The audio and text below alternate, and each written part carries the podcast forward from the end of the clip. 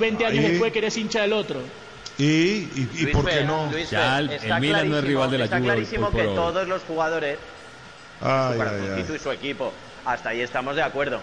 Pero, joder, te has labrado una carrera como capitán en un sitio, Y- te adoran cuando vas por la calle, ¿qué ganas? Y- La pregunta es, ¿qué ganas? Diciendo públicamente, lo, me parece, vamos, me parece, puede hacer lo que le dé Que la es un gana, hombre sincero.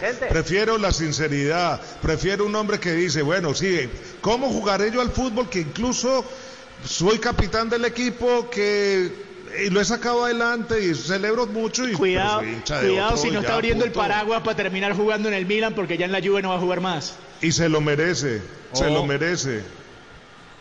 Claro. Claro.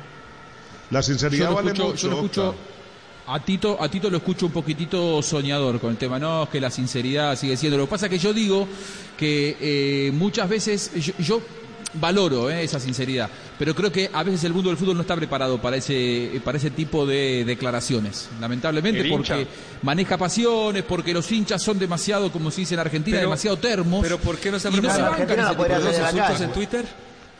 ¿Por unos insultos en Twitter? Sí, seguro que alguien de la Juve se encuentra a Giorgio Chiellini y lo primero que le pide es una foto por todo lo que le ha dado a, a la vecchia señora. Ahora, esa misma persona que le pide una foto personalmente lo insulta en Twitter. No hay que pararle tanto de bola. Bueno, se viene la tardeada, muchachos. Se nos, decía aca- se que- nos acabó el programa. Dele usted, No puede te- ser. termine usted, Nora, el último concepto. Déjelo usted, Nora. No, que, que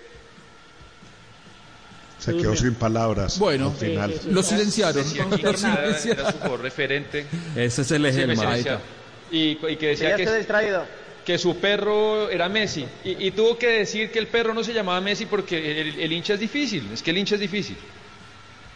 Es verdad, todos somos difíciles, creo que en algún punto. ¿Qué pensó la gente al final con respecto a la encuesta, Octavio? ¿Cómo terminó la encuesta?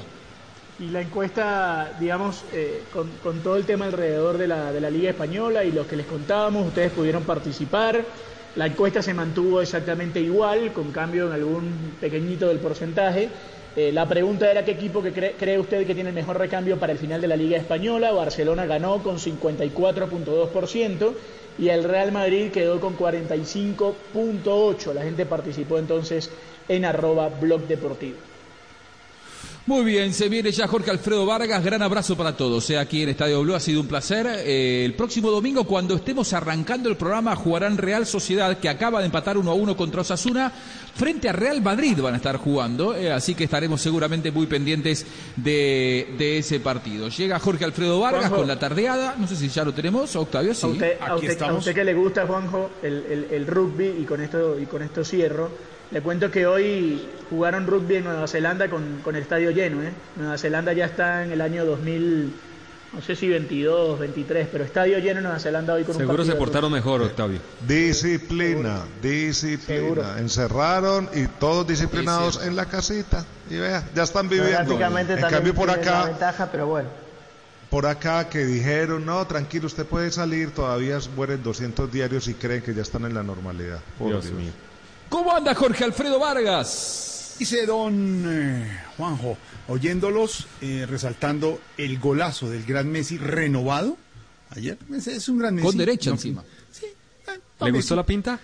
¿La nueva pinta de Messi? Pobre, parece, parece un chiquillo, parece en sus eh, primeros años. Sí, pa- parece el No hijo, parece Ciro. Mm, pero yo no sé, yo Mejor- lo vi como chiquillo, pero como con cara de revejido, no sé, como El ya mejor- viejito tirándosela a ser chiquillo. El mejor jugador del mundo. Indiscutiblemente. Sí, Para mí también. no- Coincido, no, coincido. Estamos en eso, no estamos Coincido. en eso. Bueno, señor, 5 de la tarde, 4 minutos. Ya hay reporte de COVID-19, nos lo tiene Ricardo Ospina en minutos, aquí en Voces y Sonidos. También va a hablar la alcaldesa Claudia López en minutos sobre nuevas medidas para Bogotá.